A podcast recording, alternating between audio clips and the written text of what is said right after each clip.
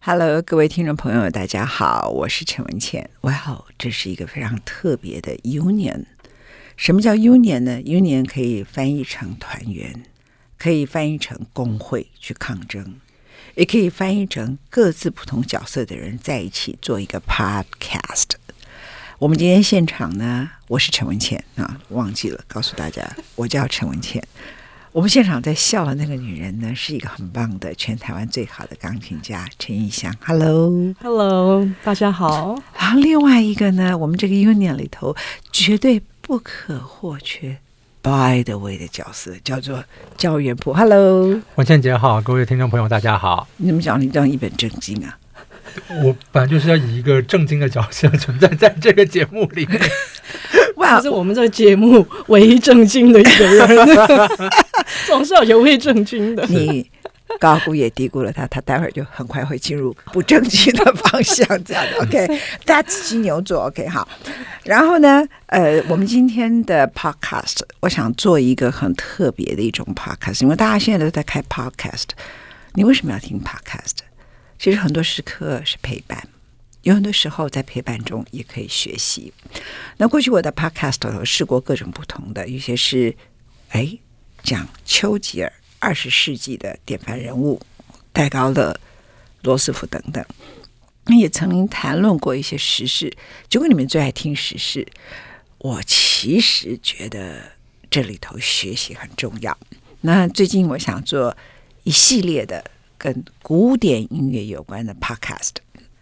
这跟古典音乐有关的 podcast 意义是什么？因为大多数的人听古典音乐的 podcast 的时候呢，或是你去听古典音乐的电台，他就会有一个主持人，那个主持人呢会类似没有焦元溥一般的功力，可是就会卖弄很多的古典音乐的知识，然后呢，你就会觉得你好像进入一个学校里头听课，这是一种类型的电台主持人。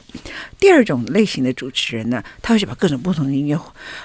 就是配在一起，然后以至于你其实很难进入那个音乐的聆听的情境。所以我在想，或许我不爱卖弄，因为我觉得我的确是没有太多知识，但我是一个喜爱古典音乐的人。第二个，真的有一个大专家叫焦元溥，再有一个非常会弹钢琴的陈毓襄，我们三个人合起来，其实可以把大家带进一个更好的古典音乐的。美好世界，二位同意吗？同意，鼓掌。焦元溥，你看他好乖哦。好了，我们这样子开场啊，让大家觉得我们现在搞那个张恩普的那种，张恩普搞歌剧还有台客，这样会搞笑的，对不对？哈，是。那我们先从陈玉香。哎，你们 Podcast 的这些人听好啊，你们不要常常有什么版权问题，把我们不拉。这个是我们今天的来宾陈玉香自己谈的。他听起来真的像大师，但是这个大师就是那个美丽的陈毓襄弹的。我们今天要为大家特别介绍的是 Rachmaninoff Paganini 主题狂想曲，这里头有一大段呢是大家平常比较没有听到，非常厉害的。那我们从这个 opening 开始，时间是三分二十秒。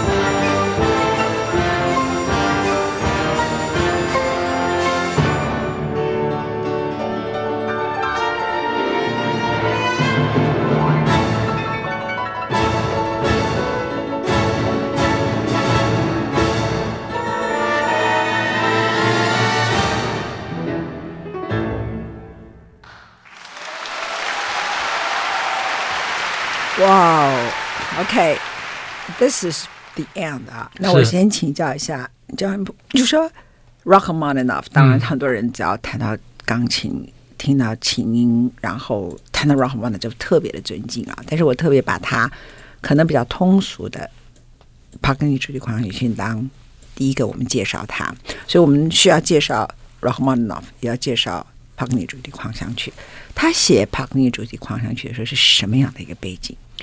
呃，他那个时候他人在瑞士，那是在一九三四年的时候，在瑞士的琉森湖畔啊度假，然后就写了这个曲子。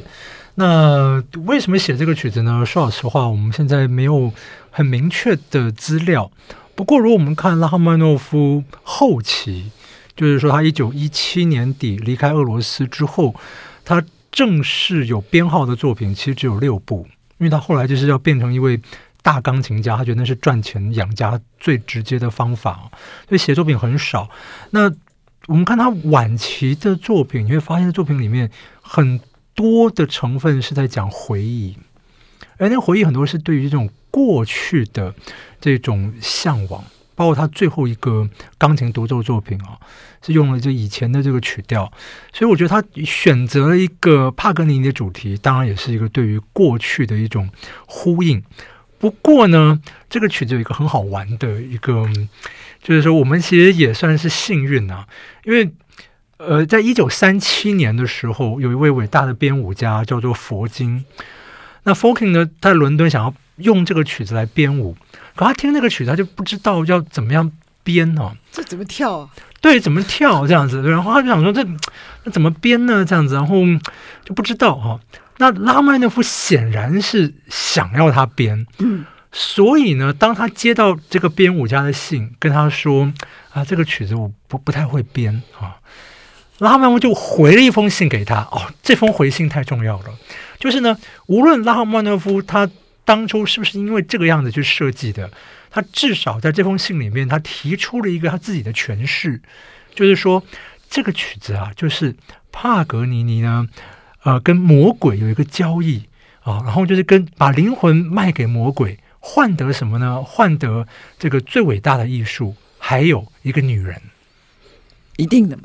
这个听到后来就是他的音乐里头充满了爱情，嗯。是，所以这个曲子他就说，虽然你看。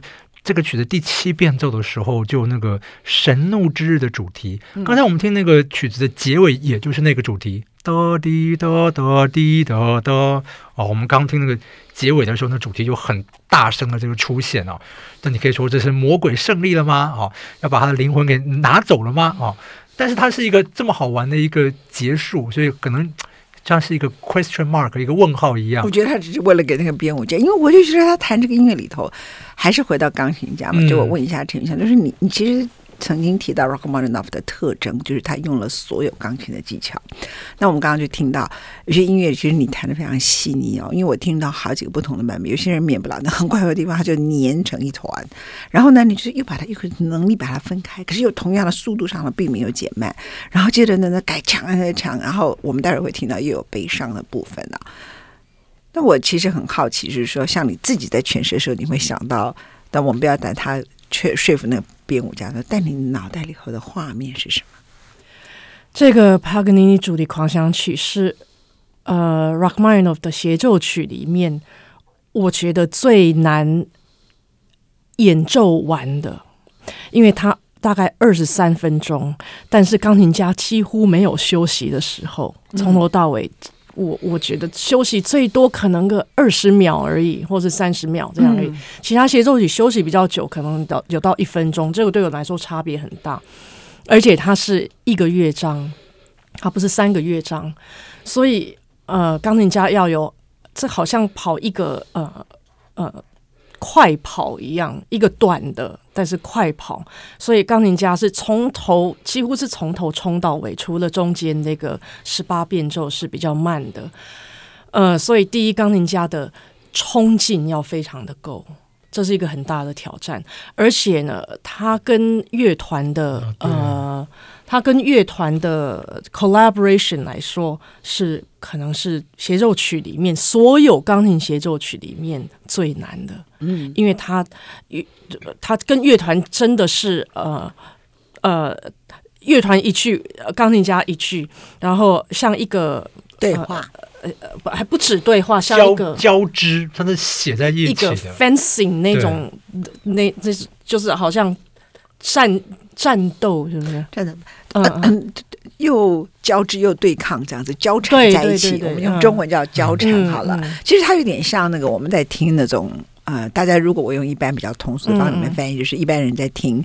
音乐剧 musical，musical 就很多，你一句我一句，可是它不是分开来的，它是两个一直甚至互相重叠的音部不一样。然后你说一段话，我说一段，我们两个的意见完全冲突，可是它可以合音合在一起。而且刚好就我补充一下，刚好就是刚才我们听的那一段，就是钢琴家和乐团最难的一段，刚好就是最难，就是刚才那个地方，因为它有个地方，你只要晚半拍，那我整个乱乱掉了，完蛋了。那所以你，而且那个到最后了，那个体力要非常非常的足够，而且到你能冲到最高点。当然，所有 Rachmaninoff 协奏曲大概都是这样，但是这个实在是速度太快了，嗯，所以你要抓得很紧，要在好像就是在它一个小缝的地方，你就要能能弹，能弹到该弹的音。所以它是，我觉得这这个曲子的技巧真的是很难。我要来再播放一段。因为我有一个问题要问两位，嗯、两位呢都是 Rachmaninoff 的迷，为什么？焦元溥的博士论文写的就是 Rachmaninoff，对不对？好。然后呢，陈玉香呢是 Rachmaninoff 的跨世纪猎人，他就是很爱 Rachmaninoff。OK，那我们来听一段音乐，而我有一个重要的问题要来问他们。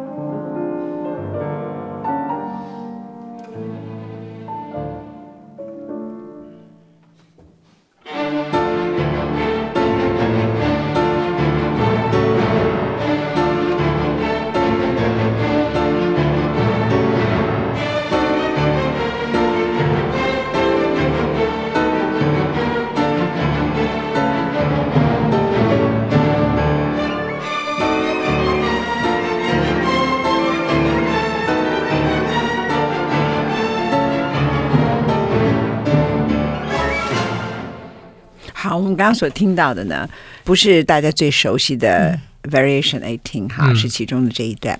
那为什么掐这一段？他马上让我想起来李商隐的诗。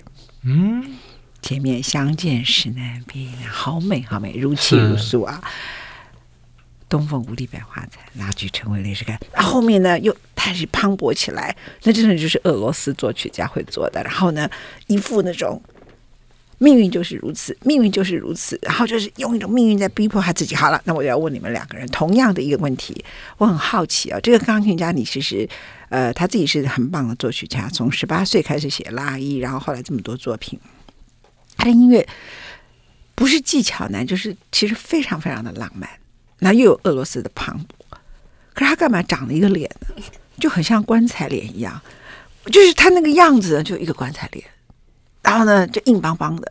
然后他的作曲呢，完全跟那个人是不一样的。你觉得他好像是一个一个骑马的，然后一个对一个命运就是要抗衡的人，同时又觉得他是温柔不温柔的不得了的男人。所以陈玉香作为他的跨世纪恋人是真的有道理。但是我怀疑，如果 Rachmaninoff 活着，他认识他，他会真的爱上他。焦元溥，你先回答我，干嘛一个棺材脸可以写一个这么浪漫的？我这样算批评他吗？不会啊，我我觉得，但是。但是看我们看拉赫曼尼诺夫的照片，他其实长得蛮帅的。他很高，他一百九十二公分呢，嗯，就一百九十到九十二公分，很就是很很高，然后长得也蛮好看的。哎呀，对，我告诉你们什么事情？因为我呢插管，然后常常会奇怪，然后突然想咳嗽，但是阿姨说拉赫曼长得好看，我居然把我的咖啡都喷在焦元溥的脸上，这个叫做什么？好吧，你继续讲。I'm so sorry，没有，我觉得我并不是故意的，你知道吗？我知道，我知道，但是但是我觉得真长长得年年年年轻的时候长得蛮好看的，对。但是我要讲一件事情，就是说，我们根据拉赫曼尼诺夫的那个朋友们，就是我们讲他的那些学校当莫斯科音乐同学讲啊，拉赫曼尼诺夫十六七岁的时候就很有自己的个性，就是说，他就说，哎，十六七岁就是一个好像就是自己就是作为一个艺艺术家，好像很有自己的风格了，然后呢，很知道自己要要什么，但是他并不是一个骄傲的人啊，然后就是。也很能跟人家相处，只是他别人在开玩笑的时候，他多半是处于那个就在听别人开玩笑的一个人。啊，那我觉得他自己的演奏也是这个样子。就是我其实啦，我其实到后来我听拉赫曼尼诺这些曲子，当然说拉赫曼尼诺作为一位钢琴演奏家，他在他那个时代的风格，就是也就是弹的比较呃工整。就是他弹琴有两种方式，一种要不然就是弹的，就是也可以有那种就是很不工整，很多弹音速度的时候，但是要不然就是非常非常工整。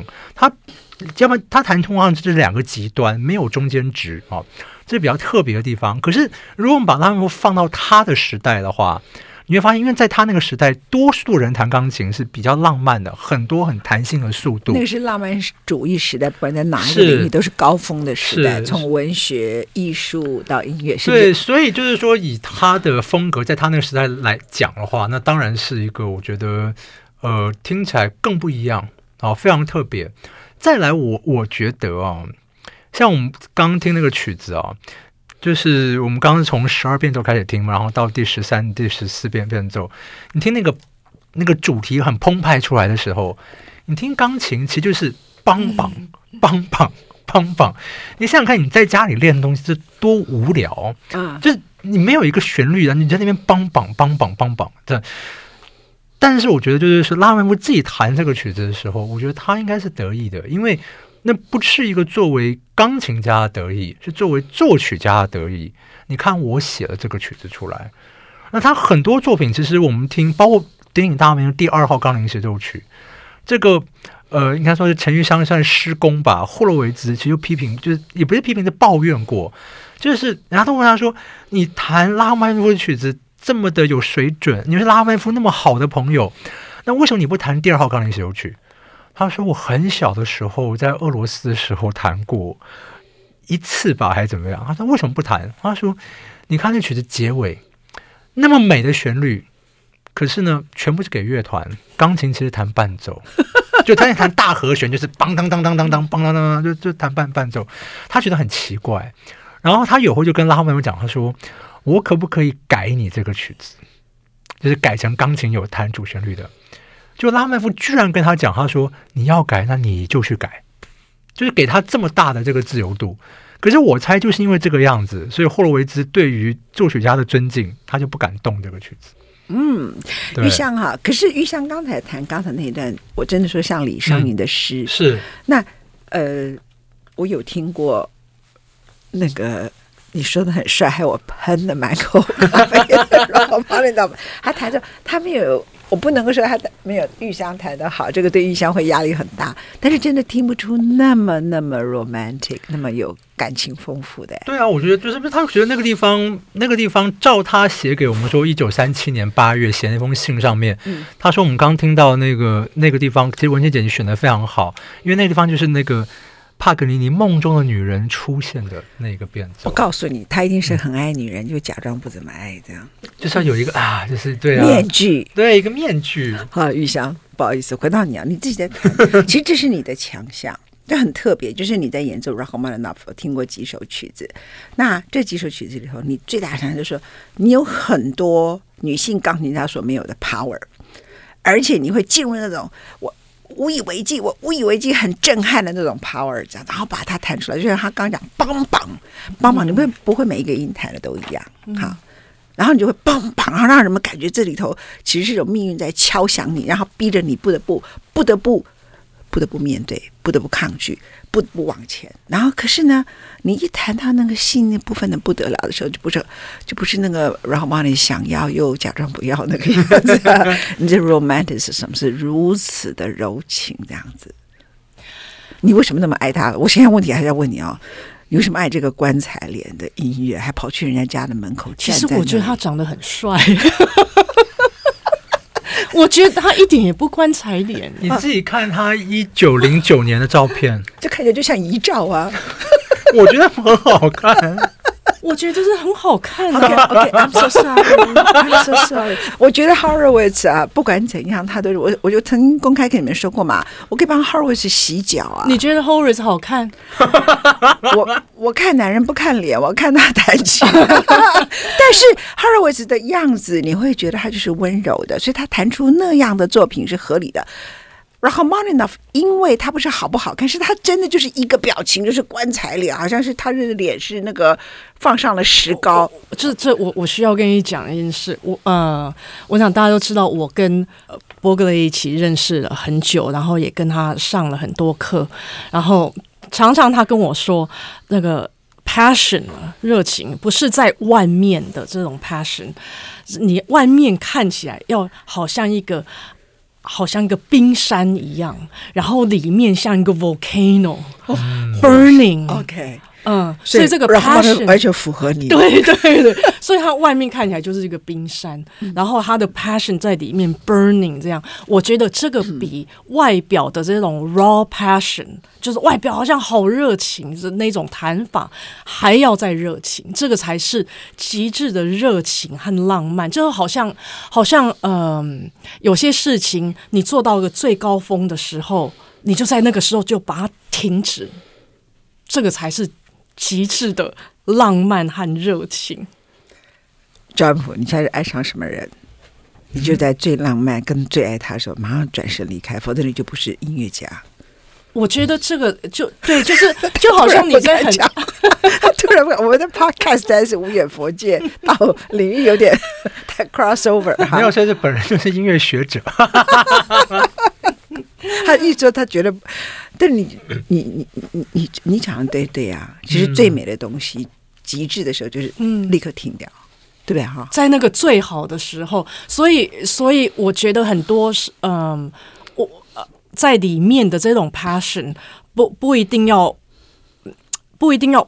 表现出来给人家看，但是如果你在里面 passion 的在里面的这种热情、这种浪漫，还可以不用表现出来，但是还可以让人家看到，这就是极致的热情。我有准备，我告诉你，谁最喜欢 Rachmaninoff？嗯，那个人的名字叫三岛由纪夫。啊，explains，他就是认为最极致的时候就该去死了，这样。樱 花美学，你懂我意思吗？就是三岛由纪夫。好，我们来听一段大家最熟悉的 Rachmaninoff 所写的帕格尼主题狂想曲，因为后来成为似曾相识的段落。但是他写这个东西，某个程度也跟他不得不流亡美国，然后当时的处境有点关系，他反而最 popular。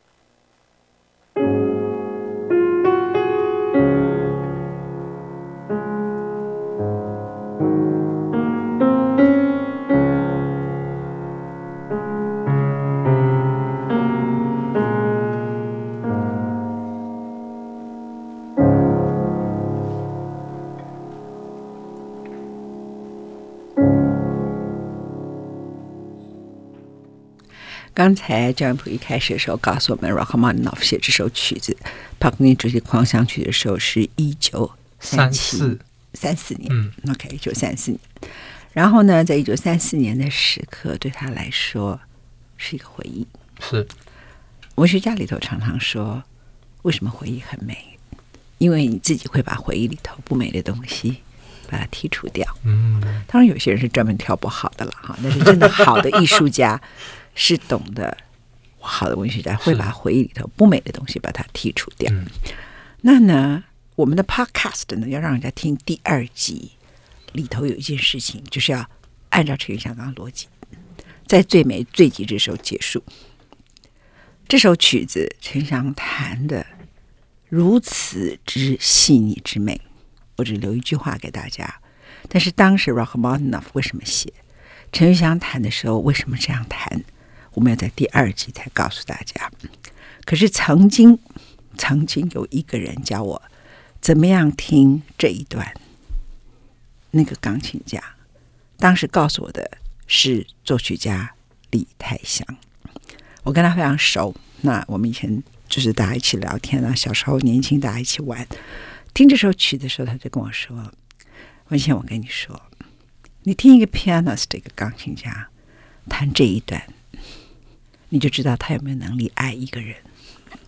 他如果是有能力爱一个人的人，那李泰祥很容易爱很多人的。他就会把这首曲子弹到，你就觉得他很深情，因为他的曲调很美，所以大多数的人听过去的时候。”你如果只觉得他很美，那就表示这个人他其实不见得真的能够抓住那种情感里头最深刻的部分，所以他是没有能力爱别人的，他是应付了事的这种。他说，所以呢，如果你碰到一个钢琴家，当然他那时候是很喜欢追女生的李泰祥的时代，你碰到一个好的钢琴家，你就叫他弹这一段，听完了就知道说。这个人是不是有能力爱别人的人？所以看起来呢，听起来陈玉祥是有能力爱很多人的。然后我们就在这一段在这里，今天 Podcast 结束，想要了解 Parkney 最美的 Variation Eighteen 以及为什么它会产生，陈云祥弹着弹什么，在想什么，第二集再来告诉你。拜拜。